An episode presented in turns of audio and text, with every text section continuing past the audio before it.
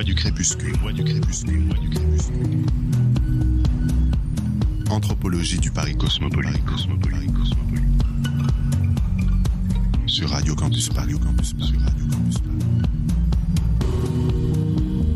Une barquette de frites dans un pub branché du quartier BNF, une pizza au coin de ma rue dans le 14e près de la porte d'Orléans, des faritas de poulet dans un restaurant mexicain du quartier latin, une soupe à l'oignon dans un bistrot classique du Marais, un poulet tandoori dans un fast-food indien du quartier La Chapelle. Qu'ont en commun tous ces plats Ils ont été préparés par les mains habiles et invisibles de cuisiniers sri-lankais. On entre rarement dans les coulisses où s'agitent les mains qui tissent les ficelles des performances qui font, qui font notre quotidien, nous émeuvent et nous nourrissent. On entre rarement dans les cuisines des restaurants où l'on mange. Lorsqu'on franchit ce pas, cette frontière, c'est tout l'ordre paisible, convivial, réconfortant, du restaurant comme lieu de bonne chair, de bonne vie qui est interrogé. Les produits d'abord, d'où viennent-ils? Et que font ces emballages industriels dans les poubelles que l'on s'imaginait remplies seulement de pelures et de déchets locaux?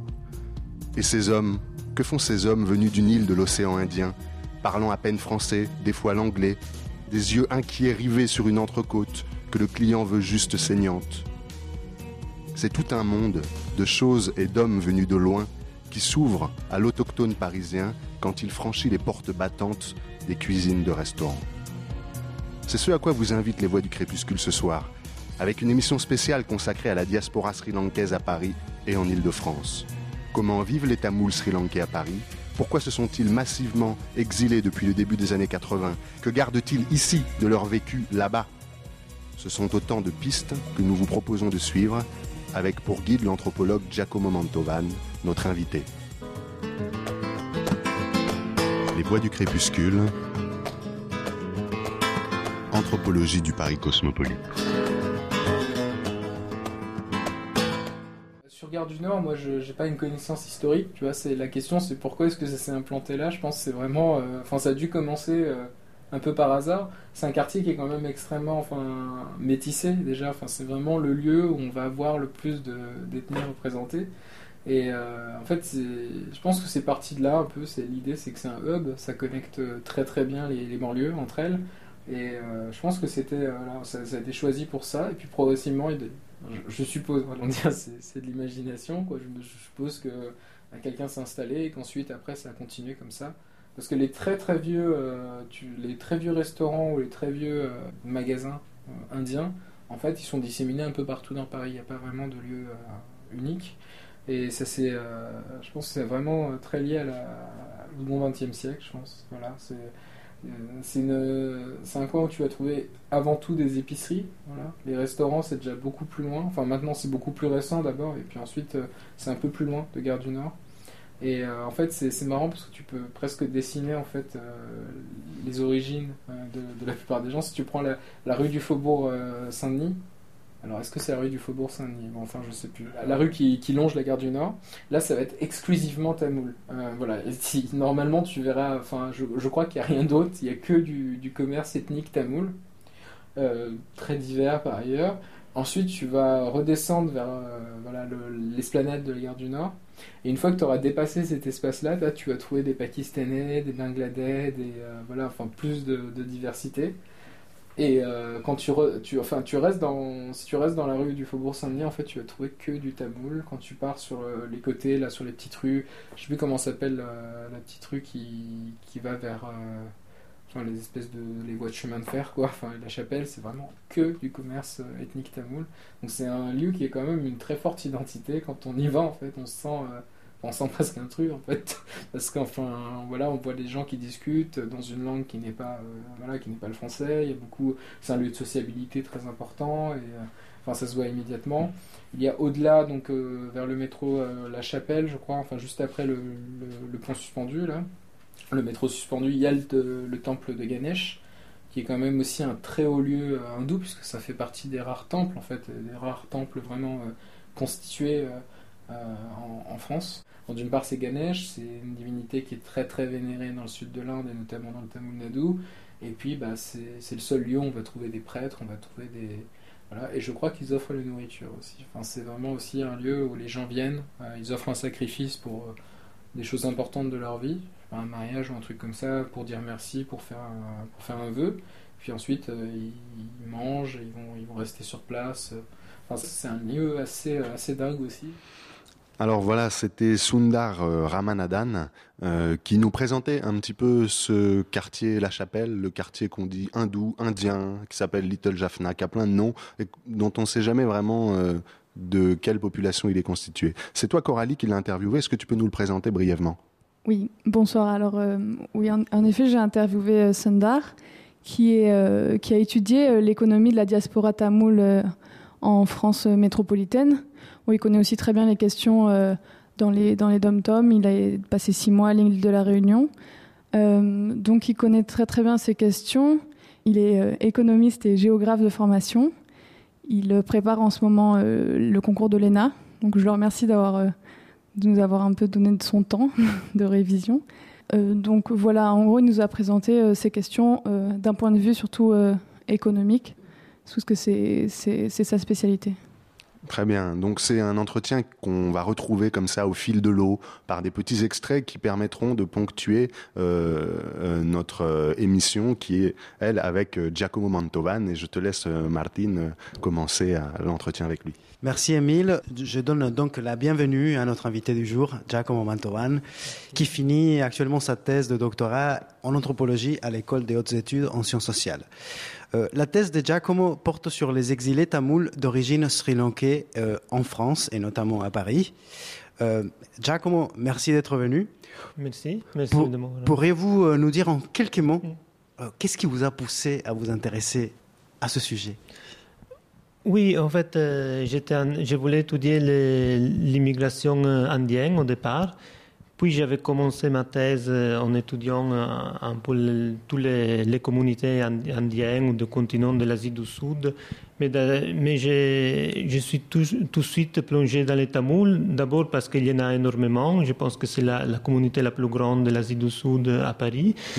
Puis je suis devenu, j'ai connu euh, un, un, un, monsieur qui est devenu euh, mon ami, qui est le fils d'un des premiers révolutionnaires du Sri Lanka et qui est devenu mon informateur. Et donc, euh, il m'a vraiment poussé dans ce chemin-là et, et, il m'a montré un côté de Tamoul qui n'était qui était le moins visible en fait. J'ai interviewé des gens qui avaient qui avaient fait la guerre, euh, guerre civile, donc pas seulement des gens qui avaient euh, qui étaient entre guillemets victimes ou qui avaient souffert seulement de la guerre, mais aussi des acteurs de, de ces guerres, notamment des, anciens combattants qui, qui avaient quitté après leur mouvement euh, déjà au Sri Lanka. Et moi, je l'ai connu en France, qui était déjà sorti du mouvement. J'ai jamais connu des de membres des Tigres. Euh, officiel en fait. Pour nous donner, pour nous donner un contexte, qu'est-ce que vous pouvez nous expliquer sur cette guerre qui afflige donc depuis euh, des décennies euh, le Sri Lanka.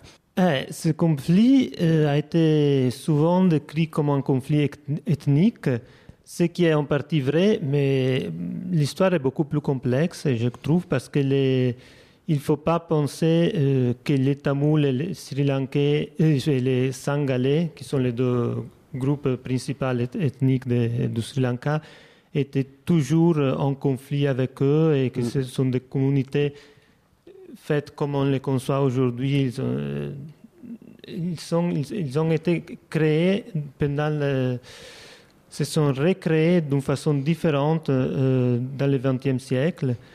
Et, et c'est une histoire très très complexe qu'après les, les, discours nationalistes ont recréé et un peu simplifié mm. comme des discours entre les peuples tamouls qui est là depuis 2000 ans, les Sangalais qui sont depuis 2000 ans et que forcément ils devaient toujours entrer en conflit. Alors que l'histoire dit que c'est beaucoup plus compliqué que ça parce que avant, l'identité était surtout une question liée au caste, beaucoup plus que liée aux, aux notions, à la langue. Mm -hmm. Et le nationalisme linguiste est, toujours, est surtout un produit du XXe siècle. Et je dirais un produit surtout de, de l'État-nation moderne. Alors, le, Sri Lanka est devenu euh, indépendant euh, en 1948. Mm. Il a été toujours une démocratie, sauf que cette, cette démocratie, c'est est devenu, comment dire, euh, c'était gagné toujours un parti qui était le représentant de la, de la, de la, de la majorité sangalaise, qui a, qui a toujours fait des lois un peu discriminatoires envers les Tamouls. Peut-être Émile une question? Alors euh, non, c'est très intéressant ce que vous dites hein, sur euh, le, la création, recréation mm. nationaliste euh, de cette identité ethnique basée sur l'ethnie et non pas sur la caste. Mais la question que je me pose, parce que vous, les Singalais sont bouddhistes majoritairement, tandis que les Tamouls sont très majoritairement hindouistes. Et quel est le système des castes? Quelle était la prégnance du système de caste dans euh, la population singalaise euh, euh, bouddhiste? Bah, En fait, moi je sais qu'il y avait des castes aussi chez les bouddhistes, chez les singalais, parce que quand même, je sais qu'en théorie, dans le bouddhisme, il ne devrait pas avoir de castes. Au moins si on lit les textes de Bouddha, mais je pense que quand même il y a une stratification sociale même chez les Sangalais moi, je ne connais pas beaucoup hein, parce que j'ai pas étudié. Je l'ai étudié chez les Tamouls, mais pas chez les Sangalais. Mais chez les Tamouls, il était les castes étaient beaucoup plus, plus rigides, surtout au nord du, Sri Lanka où ils, habitent les Tamouls, euh, les Tamouls du Nord, que c'est la communauté qui a, mené la guerre civile, qui a mené la, guerre d'indépendance. Et là-bas, il y avait euh, une, très forte domination d'une caste qui s'appelle Velalar. Mmh qui était une caste de riziculteurs, mais qui était devenue la caste dominante. Et ce qui est important, c'est qu'avant de la guerre, comme on dit, du, conflit nationaliste, il y a eu des, des révoltes des, des, basses castes dans les années 60 qui se sont rebellées contre les, les, les hautes castes, contre, contre les Vélalars. Et puis, dans les années 70 et au début des années 80, il y a eu beaucoup de mouvements armés qui ont, qui ont cherché de faire euh, soit à la fois de gagner bien sûr l'indépendance des Tamouls, mais aussi d'éradiquer le système de caste et de faire un État socialiste. Donc c'était lié aussi au mouvement, aux guérillas socialistes euh, de l'époque. Donc la, la population euh, tamoule au Sri Lanka est structurée dans des castes. La question est, est-ce que cette structure en caste se reflète dans la population tamoule exilée à Paris? Est-ce qu'elle est représentative de la distribution dans des castes euh, euh Oui, un peu. Un peu, euh, même si c'est beaucoup changé, parce que comme j'ai dit, après les révoltes des, castes qu'il y a eu dans les années 60, 70, même les tigres tamouls, ils ont éradiqué les castes au sein, au sein de leur organisation, mais pas dans la société civile. Donc, ils se sont affaiblis, mais ils n'ont pas disparu. Et par exemple, ici en France, il se marie encore avec euh, les, les, mariages arrangés selon les castes. Peut-être pas tout le monde, hein, mais, mais il y a beaucoup de parents qui voudraient marier leur, leur enfant avec euh, quelqu'un de la même caste. D'accord. Et... Est-ce que le système de caste au Sri Lanka euh, reprend les, les, les, les, grands, les grands varnas de, du système de caste en Inde? Bah, c'est toujours lié à la, la, pureté, mais son, son castes euh, sont différentes. Par exemple, il n'y a pas les brahmans qui sont la caste principale. Donc, c'est pour ça que les Velalars, les Velalars au Tamil Nadu, qui est un, un, état du sud de l'Inde, ils sont une caste qui, qui n'est pas très élevée dans la hiérarchie, alors qu'au Sri Lanka, sont au sommet de la hiérarchie. D'accord. Juste pour euh, rappel, il y a donc dans, dans, le système euh, dans le système de caste euh, en Inde, il y a des macro-castes pour ainsi dire, mm. donc traditionnelles. On a la caste supérieure qui est celle des prêtres, donc les mm. brahmins. après viennent les guerriers, mm. donc kshatriya. Ensuite les commerçants, vaishna, et, et, finalement les comment on pourrait les appeler les travailleurs, shudra. Et encore les intouchables qui n'appartiennent pas au système de caste strictement dit, euh, aujourd'hui appelés les Dalits. Mm. Euh, est-ce qu'on retrouve quelque chose de semblable au Sri Lanka et par conséquent à Paris dans la communauté tamoule? Euh, Si, mais c'est évolué très vite. Les, les, schémas que tu as dit, c'est correct, seulement que dans chaque, même dans chaque état de l'Inde, c'est un peu différent. Oui, ça, il y a une déclination locale. Donc, par exemple, il n'y avait pas, au, Tamil, au, au Sri Lanka, il n'y avait pas de, au moins chez les Tamouls, il n'y avait pas de caste de guerriers. Mais il y avait aussi des castes qui étaient considérés comme intouchables.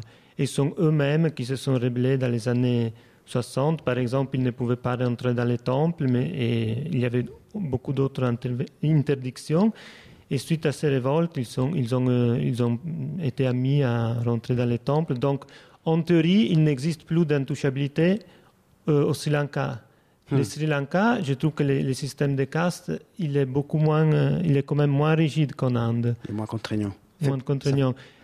Et au, au diaspora, c'est différent parce qu'ils ils se sont mélangés, parce que normalement, au Sri Lanka ou en Inde, les castes, ils sont même divisés à niveau urbanistique, euh, même par les métiers, même si là-bas aussi ça change parce que certains métiers traditionnels n'existent plus.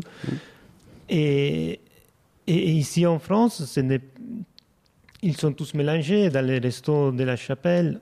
On ne sait pas de quelle caste ils sont, pas forcément. Donc, euh, Justement, est-ce que ça, nous permet de passer au sujet de, euh, de, de- de- de la profession. Donc, on est tous frappés. euh, on a tous l'impression que les hommes, parce que c'est, ce qu'on voit, c'est typiquement des hommes, euh, que les hommes tamouls sont tous occupés dans des cuisines, euh, dans des restaurants euh, parisiens. Est-ce que cette impression correspond à quelque chose? Et par ailleurs, est-ce que, est-ce que il faut appartenir à une certaine caste pour s'occuper de ce métier? Non, en diaspora, il ne faut pas appartenir à, tout le- un pour faire ce métier parce que surtout c'est l'employeur euh, souvent n'est pas tamoul, donc euh, on a, même, c'est tout à fait vrai ce que, ce que tu dis parce que il y en a plein, il y en a partout. Moi aussi, je me rends compte que je vais souvent dans un des restos et je vois dans la cu- euh, quelqu'un, parfois je parle avec le serveur, il me dit, je lui dis que je travaille sur les tamouls, il me dit, ah, nous on a les cuisiniers tamouls, ça m'arrive tout le temps. Mais je ne saurais pas dire pourquoi. Je ne pense pas que ça.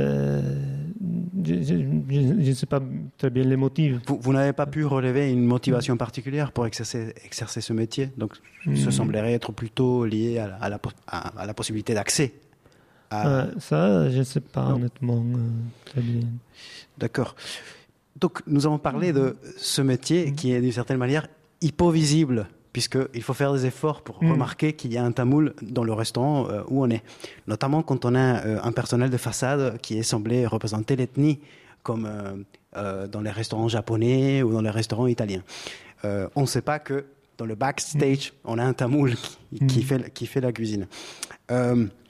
Donc je voulais cont- contraster cette hypovisibilité des cuisines parisiennes avec l'hypervisibilité que la communauté tamoule acquiert lors de la fête de Ganesh, notamment euh, dans le 18e arrondissement euh, pendant le mois d'août, euh, et qui frappe l'essence.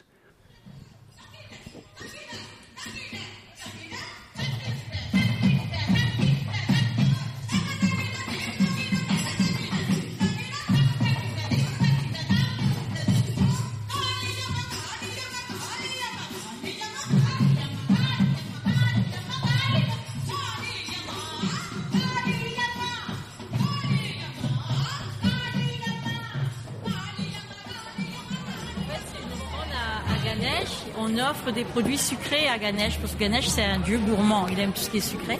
Donc on offre les fruits, le coco symbolise la pureté, la noix qui est blanche. Et puis ça c'est la galvatie, c'est le l'encens pour encenser, parfumer.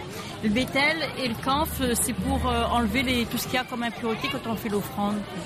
Voilà. Et après les gens ils ramènent les paniers à la maison et ils partagent entre amis ou parents, tout simplement. D'accord. Et donc Ga- Ganesh, c'est le dieu de, la sagesse, de l'éducation. Euh, non, c'est celui qui enlève les obstacles avant tout, euh, avant tout ce qu'on doit faire, un examen, tout ce qu'on doit faire, on, le prie. Chaque matin, au fait, on prie Ganesh. On, porte toujours Ganesh sur nous parce que c'est le dieu qui enlève les obstacles. C'est symbolique, hein, c'est parce que sa force, sa trompe et tout ça. C'est très symbolique que l'hindouisme. Hein, ça, il faut pas voir ça au premier degré comme ça. Et c'est la force de, sa trompe qui fait que on le vénère dans ce sens-là.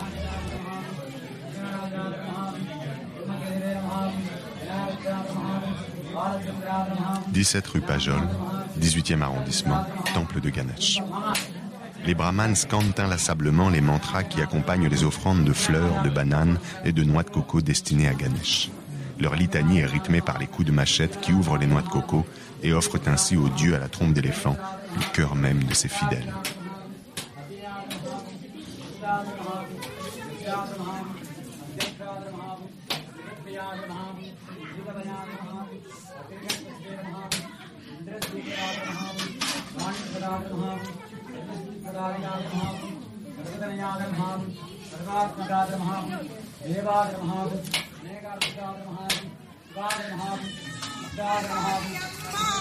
तालियाँ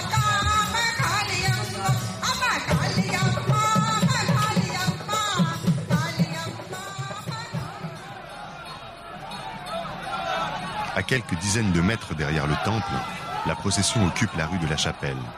Des hommes et des femmes tirent les chars de Ganesh et de son frère Muruga, tandis qu'un cortège de porteuses de feu répand l'odeur du camphre dans les rues inondées par la foule.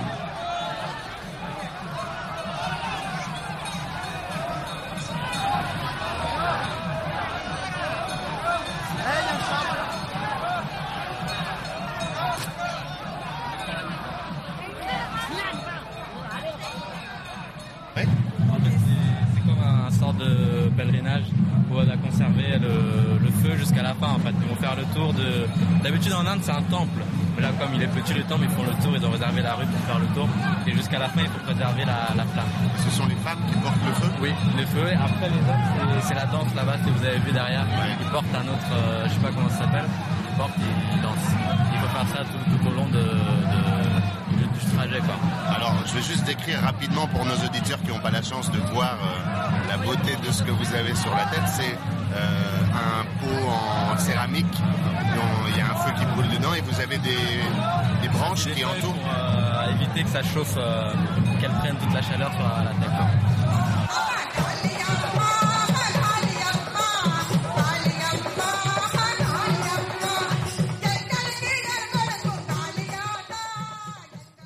Nous sommes alors avec euh, Giacomo Mantovan, euh, qui finit sa thèse sur les, les, les exilés tamouls à Paris. Et nous venons d'écouter euh, un son préparé par Émile sur la fête des Ganesh. De quelle année, Émile? Oh, ça devait être euh, il y a trois ans. J'avoue que je ne sais plus si c'est 2012 ou 2011. Mais euh, oui, ça, ça m'aurait intéressé de, de comment dire d'avoir le, le commentaire de Giacomo parce que euh, vous avez dû assister à des fêtes de Ganesh, Mm. euh, peut-être ici et là-bas. euh, Non, Non. seulement ici. seulement Seulement. euh, à Paris. Seulement à Paris. Paris, oui. Ouais, d'accord. Bon, euh, il y a beaucoup de choses qui ne sont pas dedans, je pense. Vous pouvez peut-être euh, compléter euh, euh, par les informations que vous avez, vous, en tant qu'anthropologue. Oui, à Paris, il y a environ une dizaine, en région parisienne, il y a environ une, une dizaine de temples hindous. Il y en a deux vraiment à Paris dans le 18e, le temple de Ganesh et un autre. Et puis il y en a, les autres sont en région parisienne. Et le temple de Ganesh est le plus connu, mais il n'est pas le plus fréquenté normalement. Il est le plus connu parce qu'il est le premier qui a été fondé en 1985, je crois. Et, c'est le seul temple qui a, qui a l'autorisation publique de faire euh, un défilé dans les rues de Paris. Parce que normalement, pour les hindous, c'est très courant de, faire des, fêtes, des cérémonies dans les rues. Et, ici en France, oui, la mairie de Paris c'est- a donné le- les droits seulement au temple de Ganesh. Et c'est pour ça qu'il qu'il rassemble euh, tous les Tamouls. En fait, il y a des milliers et des milliers de personnes. Il y a des rues entières qui sont, qui sont complètement bloquées. Et hum, mon impression, à moi, c'est qu'ils n'y vont pas seulement parce que c'est la fête de Ganesh. J'aurais fait la fête d'un autre dieu important comme Murugan, qui est peut-être le dieu le plus important pour les Tamouls, ou d'autres dieux. Ils auraient quand même, parce que c'est devenu une question presque identitaire. En fait, une, une sorte de- d'essayer de, recréer un chez-soi euh, en exil. Donc, si, les, les temples en exil, je trouve qu'ils ont euh, une importance euh, aussi différente que les temples euh, en Inde, parce qu'ils sont aussi, ils permettent aussi de recréer sa propre culture. euh, et je dis recréer et pas transporter en culture, mais de la recréer en, diaspora. C'est peut-être aussi le rôle de ce que l'anthropologue Anne Rollin appelle les centralités minoritaires dans les grandes villes, puisque le quartier de la Chapelle, elle l'analyse comme une centralité minoritaire, euh, tamoul, sri-lankaise en l'occurrence, enfin hindoue, euh, c'est-à-dire un lieu où euh, les Sri-Lankais n'habitent pas forcément, mais se retrouvent pour manger, pour socialiser, pour euh, faire tout un tas de démarches administratives nécessaires à la sortie de, leurs condi- de- de leurs conditions de réfugiés, de précaires, et alors qu'ils peuvent vivre de manière très dispersée en Île-de-France. Oui, oui, c'est tout à fait ça. Normalement, très peu, il habite à la chapelle, je pense. Il habite plutôt dans les 93, dans les 94, mais la chapelle, ça reste une sorte de vitrine pour, la communauté tamoule. Et, bah, bah, il y a déjà beaucoup de gens qui travaillent là-bas parce qu'ils ont beaucoup de, commerces, de magasins, de, restaurants. Il y a beaucoup de monde qui, va là-bas, ils se, socialisent. J'ai pu remarquer que dès la fin des années 1980, euh, un certain nombre de travaux sur la diaspora tamoule ont été publiés et qu'une thématique transverse de cette littérature euh, concerne les rapports en quelque sorte particuliers que les exilés tamouls euh, entretiennent avec la population dans le pays d'accueil.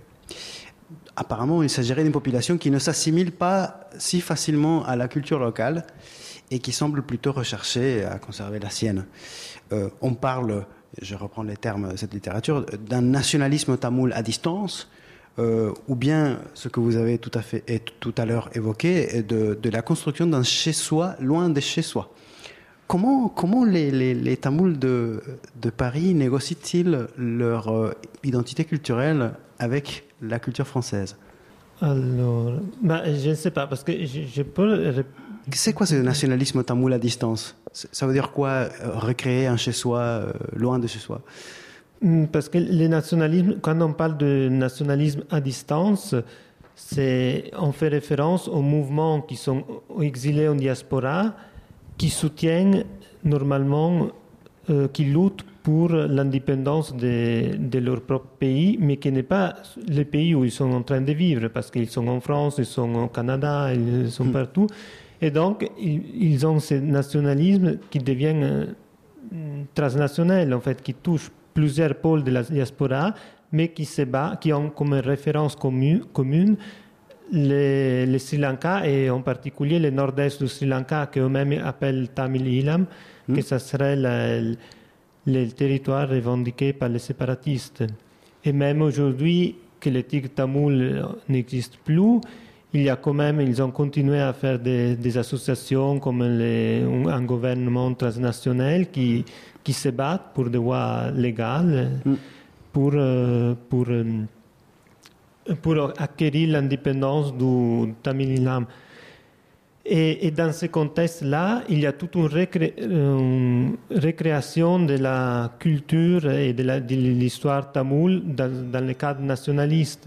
Après, il faut quand même faire attention entre un travail politique qui font les militants politiques et les associations politiques et les besoins de, certaines personnes de se rendre seulement au temple. Comme ça, il ne faut pas non plus penser que tout le monde soit engagé ah en ça.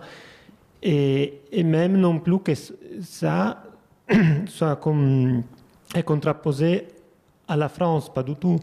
Moi, je trouve que eux, ils sont... Euh, il est vrai qu'il reste beaucoup entre eux et que la communauté tamoule s'est tellement développée qu'il peut offrir des emplois au, tamoul où tout le monde parle tamoul, donc ils n'ont pas besoin de parler le français. Il y, a, il y, a, beaucoup de gens qui sont ici depuis 15 ans, qui ont leur travail au sein de la communauté tamoul et donc ils parlent tout le temps euh, tamoul.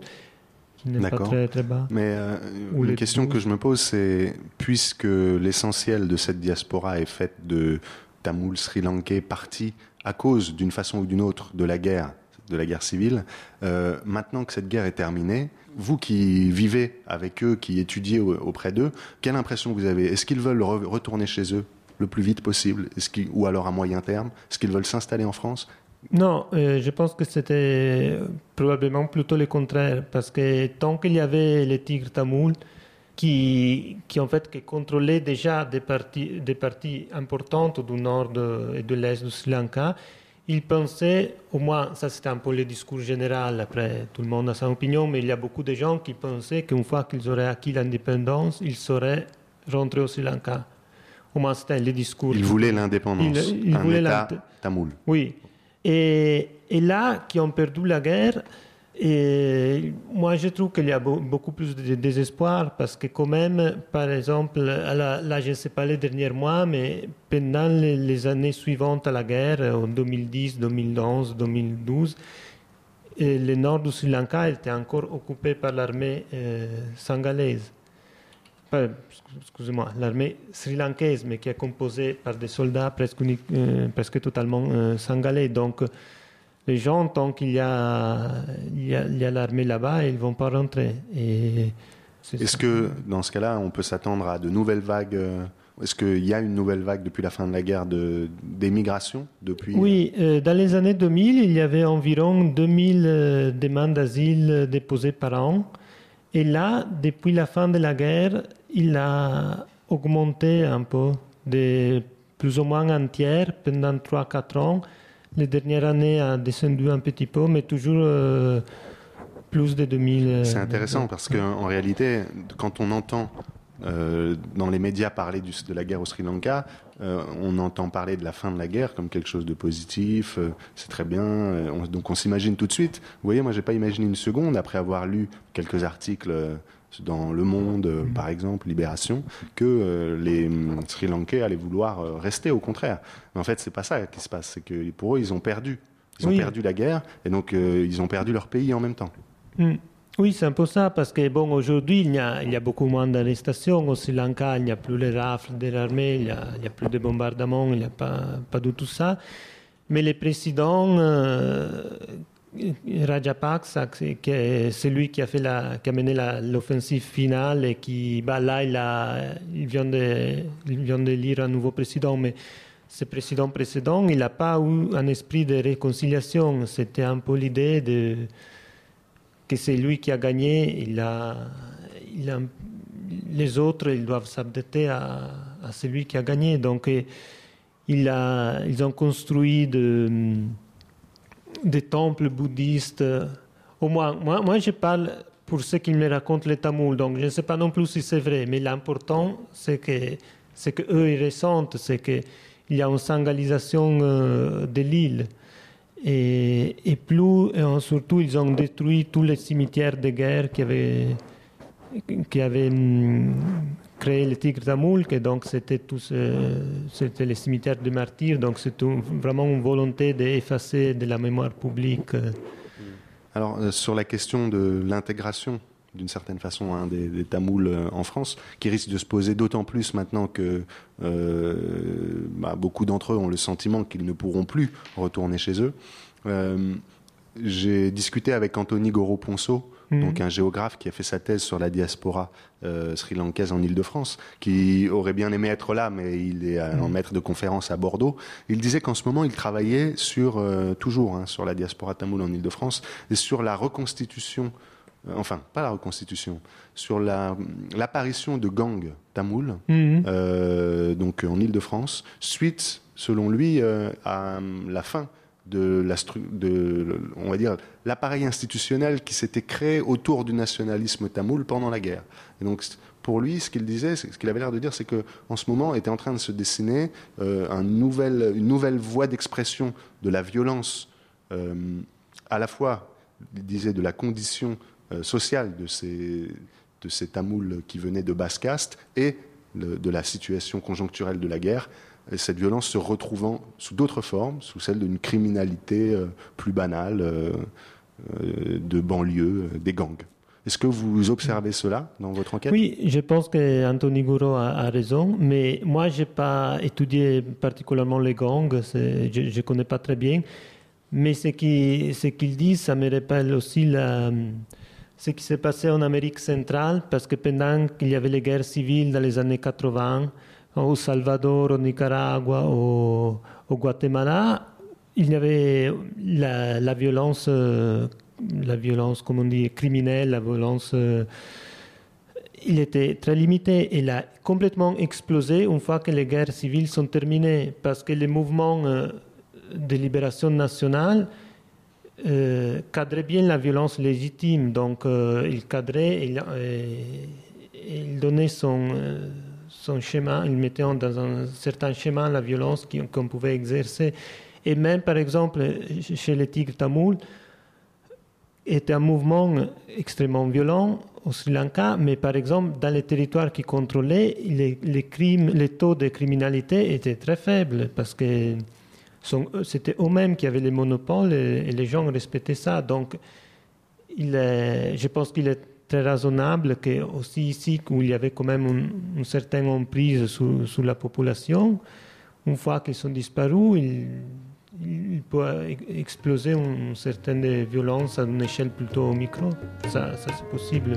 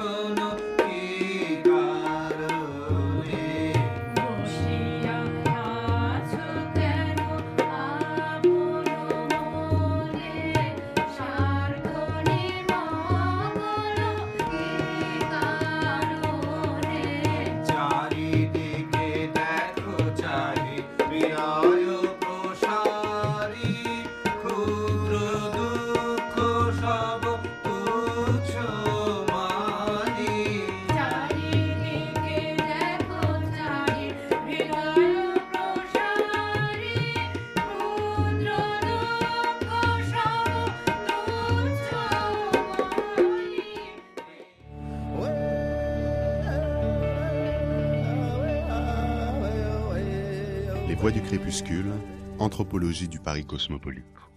On sait que euh, nombre d'exilés tamouls à Paris euh, ont le statut de réfugiés. Oui. Or, pour devenir réfugié, il faut déposer une demande. Et cette demande euh, exige une préparation. Giacomo Mantoan, vous vous êtes intéressé à, la, à ce travail de préparation d'une demande d'asile. Quels sont les enjeux de cette préparation? Comment se fait-elle? Euh, alors, la, préparation d'une demande d'asile est, très compliquée, je trouve. Ce n'est pas, pas du tout simple. Et, normalement, les, demandeurs d'asile, ils sont, ils sont aidés. Ils doivent euh, d'abord se faire expliquer sur quels critères euh, est basée leur demande et comment l'écrire, parce que bah, c'est comme... Qui les aide? Qui les aide? Alors, il y a aussi, il y a par exemple des associations euh, euh, qui militent pour les droits, pour les droits d'asile, pour, les, aider les, migrants. Et donc, eux, il, y a certaines associations comme la CIMAD qui fait ce genre d'aide comme ça. Mais moi, j'ai remarqué que la plupart des Tamouls, au moins à ma connaissance, s'adressent à des bureaux d'aide au récit, qui sont des bureaux euh, privés et gérés par des Tamouls qui sont souvent eux-mêmes soit des réfugiés politiques, soit des fils de réfugiés politiques. Et, là-bas, il y a chaque jour, il y a plusieurs, plusieurs demandeurs qui passent. Ils sont reçus par, Kumar, qui moi je l'appelle Kumar, c'est un d'empreinte pour garder son anonymat, pour lui et ses collègues. et il les aide à réécrire leur, leur histoire de vie. Donc, ce qu'ils veulent, c'est de savoir toute l'histoire de la personne et donc voir sur quel élé- élément c'est basé pour faire leur demande d'asile. En fait, c'est un peu, c'est un peu comme le travail des avocats. En Mm, fait, même mm. les avocats, quand ils doivent euh, raconter l'histoire de vie d'une personne, euh, de ses clients lors de son procès, ils doivent tout savoir et puis ils, ils choisissent sur quelle piste prendre, quoi dire, quoi ne pas di- dire. Et donc, ce qu'ils doivent montrer, c'est qu'ils sont, euh, qui, ont, qui, qui craignent d'être persécutés une fois qu'ils rentrent au Sri Lanka. En fait, souvent, ils montrent qui ont été déjà persécutés euh, au Sri Lanka, mais qui s'y retournent, s'y rentrent, ils vont être persécutés à nouveau. Et Qu'est-ce qu'on considère comme une preuve? De, de la réalité ou, de, ou du potentiel sérieux d'être persécuté politiquement au Sri Lanka Une preuve? Une preuve, oui. Oui, euh, c'est, tu dois trouver la, la question la plus pertinente, je, je trouve, parce que c'est tout là la question. Que, alors, bien évidemment, quand tu es menacé par, euh, par l'État, par les polices, par l'armée ou par des groupes paramilitaires, on ne va pas te délivrer un certificat que tu es menacé. Certificat de menace. certificat de menace n'existe pas encore. Et, et donc, tu, de- tu dois essayer, toi, à trouver des preuves comme des documents, euh, même des articles de journal comme ça, mais il est très difficile qu'il y ait des preuves écrites. Donc, tout ça se passe sous, sous tes propres déclarations. Et toute la question est de se montrer crédible, parce que et se montrer crédible devant euh, aux décideurs de l'OFPRA et de la CNDA. L'OFPRA est l'Office euh, français pour la protection des réfugiés, qui c'est celui qui analyse, les, qui, qui reçoit les, les demandeurs. Et pour nous donner un exemple, qu'est-ce qui, est-ce que, est-ce que vous pouvez nous raconter des anecdotes de quelqu'un qui aurait présenté un récit qui n'était pas très crédible Mhm. vis-à-vis de quelqu'un qui aurait euh, présenté par contre un récit qui, qui était crédible? Qu'est-ce qui, qu'est-ce qui rend crédible le récit? Ben, je pense que c'est comment eux ils racontent. Parce que ce n'est pas les choses qu'ils racontent qui, ne sont pas crédibles. Parce que souvent, ce sont toujours des arrestations, des tortures. Donc, ce qu'ils racontent, ce sont des choses qui sont toujours passées vraiment au pays. Mais c'est la façon dans laquelle ils racontent. Parce que quelqu'un pourrait dire J'étais arrêté, j'étais torturé. Bon, beaucoup de gens ils racontent ça. Alors, euh, celui qui prend la décision, qui s'appelle officier de pro- protection à l'OFPRA, il doit être convaincu que celui devant, à lui- en face de lui, il raconte, euh, il, a- il raconte la vérité. Est-ce que c'est l'émotion qu'on met dans, dans son récit, le pathos, qui rend le récit crédible? Quand Ça il est- quand ça, il est bien ça dosé. joue, ça, ça joue beaucoup. Personnellement, moi, je trouve que les émotions sont souvent une mauvaise piste parce que parfois, il y a des gens qui sont très émus, d'autres qui cachent complètement leurs émotions, alors qu'il semble qu'ils ne sont pas très émus. Mais ça, je pense qu'ils le savent quand même, les, les, officiers de protection. le, et le corps, les, les blessures. Est-ce que les blessures sont utilisées Oui, Les blessures sont- de guerre sont très utilisés et en fait la plupart, euh, portent, euh, surtout quand ils font le recours à la CNDA, que c'est la Cour nationale du droit d'asile, où il y a c'est vraiment un tribunal où il y a un jury de trois juges qui statuent sur la demande. Et bah, là-bas, il faut toujours, euh, si on dit qu'on a été torturé ou, ou qu'on a d'autres blessures, de, oui, de torture ou d'autres persécutions, il faut toujours porter un certificat. Un Un certificat, établi par un un- médecin français un- par un médecin français et il y a des, mais sur- il y a des, des associations comme par exemple le comité médical pour les exilés qui, qui fait énormément de certificats. Mais en même temps, ils sélectionnent aussi euh, les gens à qui faire les certificats. Ce n'est pas que tout le monde va là-bas et eux ils le font comme ça sans, sans écouter. Et donc ils font un certificat où les, les médecins déclarent que le récit euh, de la victime est compatible avec les signes qu'il a sur le corps. Mais ce n'est pas une preuve parce que le médecin, il peut dire qu'il est compatible, mais il ne peut pas être sûr que la- une coupure qu'il a, par exemple, dans les bras, c'est vraiment euh, les bourreaux qu'il a fait ou c'est lui-même qui s'est coupé? Ah Oui, c'est ça le problème, c'est qu'on peut imaginer que ça devient une, une sorte de course euh, à la blessure et que oui, mais c'est sûr. Commence, voilà, je ne sais pas si vous avez constaté ça. Est-ce que certains Tamouls sri-lankais se, se mutilent pour euh, être plus crédibles auprès de, de, la Cour nationale du droit d'asile Ça, j'ai jamais entendu qui, qui se mutilent. Ça, ça je l'ai jamais entendu parce que, bah, d'abord, si la, la blessure, si quelqu'un vient de se, de se blesser, on voit qu'il y a une blessure fraîche. Bien sûr. Donc, euh, Mais les procédures peuvent prendre plusieurs années. Je ne sais pas. Ça, euh, enfin, voilà, c'est une question qui reste ouverte. Question, qui reste ouverte. ouverte. Mais en, réalité, euh, les, gens, les, demandeurs, souvent, ils veulent avoir le plus possible de documents parce que c'est leur vie qui est en jeu. Mais ceux qui travaillent avec les demandeurs, ils les disent tout le temps, soit les médecins du COMED, soit ceux qui aident à faire les récits, ils le disent, ce qui est plus important, c'est votre propre parole et votre récit, même si le certificat est utile, parce que vous ne pouvez pas dire que vous avez une blessure dans la jambe et lui montrer la jambe au, tribunal, ça c'est pas possible, il faut toujours avoir le certificat. Mm. Mais c'est pas suffisant, à mon avis, au moins mon impression, moi j'ai discuté aussi avec des, officiers de, protection, ce n'est pas un certificat tout seul, ce n'est pas suffisant. C'est quelque chose en plus, mais. D'accord. Merci euh, Giacomo Mantovan. Euh, on va maintenant donner la parole à Pascal pour euh, sa chronique sur l'actualité des combats des peuples autochtones. Les voix du crépuscule. Les voix du crépuscule. Les voix du crépuscule. Anthropologie et combat des peuples autochtones sur Radio Campus Paris. Je vais me risquer aujourd'hui à une chronique un petit peu compliquée. Peut-être euh, certains d'entre vous ont marché le 21 septembre dernier pour le climat, pour demander à nos dirigeants du courage politique face au changement climatique. Cette marche se tenait en marge du sommet sur le climat à New York, sommet des Nations Unies, qui lui-même se tenait en amont de la conférence COP 20 sur le climat à Lima qui a eu lieu en décembre dernier. Ce sommet à New York a masqué deux autres événements qui se tenaient à peu près au même moment.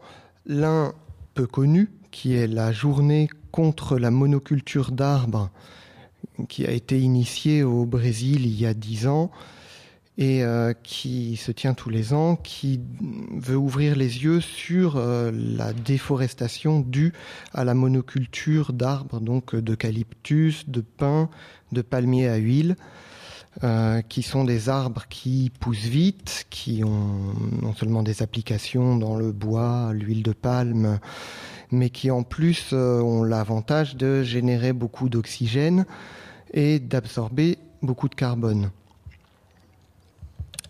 Le deuxième événement, c'était la première conférence mondiale sur les peuples autochtones. C'était une conférence aux Nations Unies, donc à New York aussi, c'est-à-dire que les chefs d'État qui ont assisté à la conférence sur le climat, enfin au sommet sur le climat en septembre à New York, ont pu aussi passer euh, à cette conférence mondiale sur les peuples autochtones. Donc un petit mot sur cette conférence. Je vous avais parlé il y a deux ans à peu près de la Déclaration des Nations Unies sur les droits des peuples autochtones pour protéger les droits de ces peuples autochtones. Cette conférence avait essentiellement pour but de définir le cadre d'application de cette déclaration, qui est une déclaration, je le rappelle, non contraignante et qui donc n'engage pas à grand-chose et n'est pas vraiment respectée en général. Euh, donc, petit rappel sur qui sont les peuples autochtones ou peuples indigènes. On peut y trouver par exemple les Indiens d'Amérique, euh, comme beaucoup de tribus en Asie, en Afrique, en Océanie ou même en Europe du Nord. Les peuples autochtones ont eu une participation euh, dans, cette, dans cette conférence. Donc je vais vous lire un article, l'article 34 de la déclaration finale qui a résulté de cette conférence. Nous encourageons les gouvernements à reconnaître l'importante contribution des peuples autochtones à la promotion du développement durable afin de parvenir à un juste équilibre entre les besoins économiques, sociaux et environnementaux des générations présentes et futures et à tenir compte de la nécessité de promouvoir l'harmonie avec la nature pour protéger notre planète et ses écosystèmes que de nombreux pays et régions considèrent comme la terre nourricière. Donc vous pouvez entendre dans cet article, vous pouvez sentir la, force du compromis, vous pouvez sentir les, gants qui ont été utilisés pour produire ce document sans euh, euh, risquer de porter atteinte à l'économie mondiale. Euh, et tout en essayant de, définir un cadre d'application du respect des droits des peuples autochtones. Donc on peut, euh, on peut aussi y sentir la, patte du langage autochtone qui utilise souvent des termes comme les générations futures ou la terre-mère, la terre nourricière. bon, on peut surtout se demander euh, la valeur concrète de ce document, ce qui peut vraiment apporter de plus dans la protection des droits des peuples autochtones par rapport à la force qu'ont les États ou les entreprises qui euh, bien souvent lorgnent sur euh, les territoires des peuples, en question. Pendant ce temps, aux différents sommets sur le climat, on discute de solutions comme l'agriculture dite intelligente vis-à-vis -vis du climat, dont fait partie la monoculture d'arbres, ou encore la RED+, REDD+, qui est un mécanisme permettant de donner une valeur financière aux forêts, en promouvant des projets visant souvent à générer des crédits carbone. Donc c'est-à-dire qu'on va par exemple pousser une population locale à adopter une culture spécifique, par exemple une monoculture d'arbres, afin de euh, générer des crédits carbone que des États pollueurs comme par exemple des pays euh, d'Europe euh, occidentale ou des États euh, d'Amérique du Nord vont pouvoir acheter pour pouvoir continuer à polluer tout en finançant les États qu'on dit souvent du Sud, enfin les régions forestières.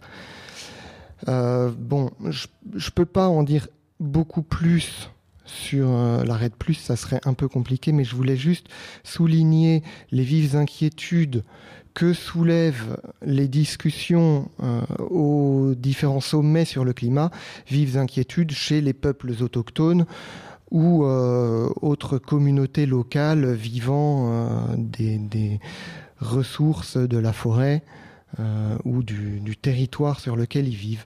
Et donc les crainte que euh, ces mécanismes n'accentuent encore l'accaparement des terres par euh, les grandes entreprises, par les, États, et, euh, et, réduisent encore plus à la pauvreté les communautés locales. Merci Pascal.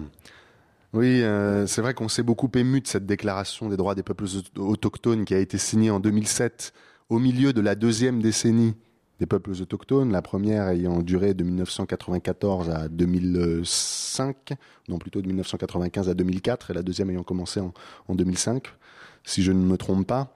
Et euh, c'est vrai que c'est important que les peuples autochtones soient représentés euh, dans, une, dans un monde où seuls les États et les entreprises peuvent vraiment transformer le monde. L'ONU ne donne représentation qu'aux États, mais euh, il faut savoir que l'Assemblée générale qui produit ce document n'a aucun pouvoir contraignant. Le seul pouvoir contraignant qu'a l'ONU, c'est le pouvoir du Conseil de sécurité, qui peut effectivement prendre des résolutions contre des États. Or, le Conseil de sécurité, quand il prend une résolution importante contre un État, par exemple en 2003, M. de Villepin qui met son veto contre euh, l'intervention états-unienne en Irak, eh bien cette intervention et cette résolution est tout simplement ignorée par euh, les États-Unis qui interviennent en Irak. Et euh, les, comment dire, le Conseil de sécurité est aussi euh, tout à fait relativisé dans sa puissance, puisque aucune des résolutions importantes sanctionnant Israël pour la colonisation illégale de la Cisjordanie et de la Palestine n'a été respectée. Donc, euh, vous voyez bien que les peuples autochtones ont, eu à combattre pour être reconnus par l'ONU. Ils le sont finalement. Euh, ils ont plusieurs instances, trois instances qui ont été créées au fil du temps l'Assemblée générale finit aussi par euh, se réunir à haut niveau, c'est-à-dire avec les chefs d'État pour produire un document. Et malgré cela, bah, on n'en est pas très loin. Parce que euh, on sera loin quand le Conseil de sécurité aura à statuer sur une éventuelle disparition d'un peuple euh, tué par, un État ou par une entreprise qui est quand même un petit peu moins probable. Enfin voilà, tout ça c'était pour vous dire que les progrès existent, mais sont peut-être beaucoup moins rapides que les menaces qui pèsent sur les peuples autochtones, qui sont pour l'UNESCO et pour l'ONU 370 millions de personnes dans le monde. vous avez peut-être quelques questions sur cette chronique, mais aussi sur évidemment la diaspora sri-lankaise à Paris, qui a été le cœur de notre émission. merci à vous d'être là, malgré l'heure qui, qui avance et qui est tardive. Euh, n'hésitez pas à, témoigner, à poser vos questions. Euh, je voudrais savoir si les familles euh, sri-lankaises à Paris ou en France, en tout cas, sont des grandes familles, s'il y a beaucoup d'enfants. Si... non, moi, à ma connaissance, ils ont souvent deux ou trois enfants, pas plus. Ben, ça, peut, ça peut arriver, mais bon, ils sont pas. J'ai jamais connu des gens qui ont euh, six enfants, quelque chose comme ça. Non. Mmh. Ce que je connais moi, ils ont deux, trois enfants. D'accord. C'est le plus courant. Merci. Mmh. Vous avez peut-être, en, cherchant euh, dans vos souvenirs, vous avez peut-être euh, des témoignages à partager avec nous sur vos, vos voyages ou vos rencontres de Sri Lankais ou de Tamoul. Ben, moi, j'ai cherché un jour, je suis allée au temple de Ganesh euh, ça n'a de temple que le nom, parce que pour le trouver, c'est un hangar, en fait. Hein. C'est incroyable. Et en revanche, c'est vrai qu'il y avait des, des prêtres, des moines, enfin, je ne sais pas très bien, c'était un jour de semaine. Des brahmanes. Des moines. Des brahmanes. Des brahmanes, et qu'il y avait, c'était assez émouvant parce qu'il y avait un tout jeune couple qui venait se faire euh, bénir. Enfin, ils avaient l'air de prêter serment euh, devant, devant quelqu'un, devant ces brahmanes, et c'était assez émouvant.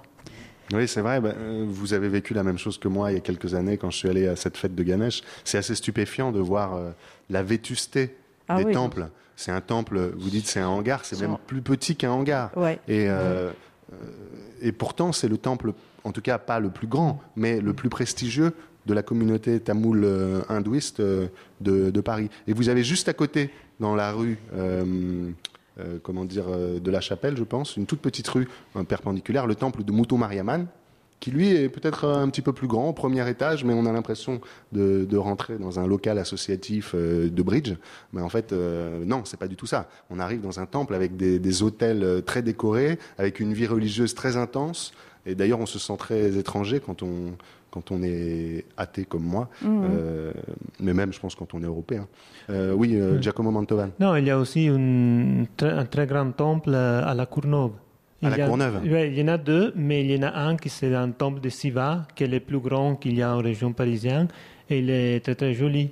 Et je vous ah, là, c'est un beau temple avec une architecture. Oui, non, non, dehors, non, mais dedans, il est très grand et il y a beaucoup de peintures, des choses comme ça. Il est, il est moins, euh, il est pas, pas petit comme les tombes de Glanesh, il est, il est, beaucoup plus grand, il y a beaucoup de monde.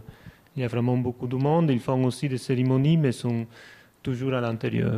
Donc, ils sont pas très visibles, mais il y a beaucoup de monde qui va. D'accord. En tout cas, n'hésitez pas, hein, euh, nos, auditeurs, euh, enfin, ceux qui nous écoutent, à vous rendre dans ces temples parce qu'on peut y rentrer on peut, euh, en enlevant ses chaussures euh, à l'entrée, euh, assister à, ces cérémonies, voilà, être curieux, sans, déranger, évidemment, si on est silencieux et qu'on se met un petit peu à l'écart, les, les personnes venues se recueillir.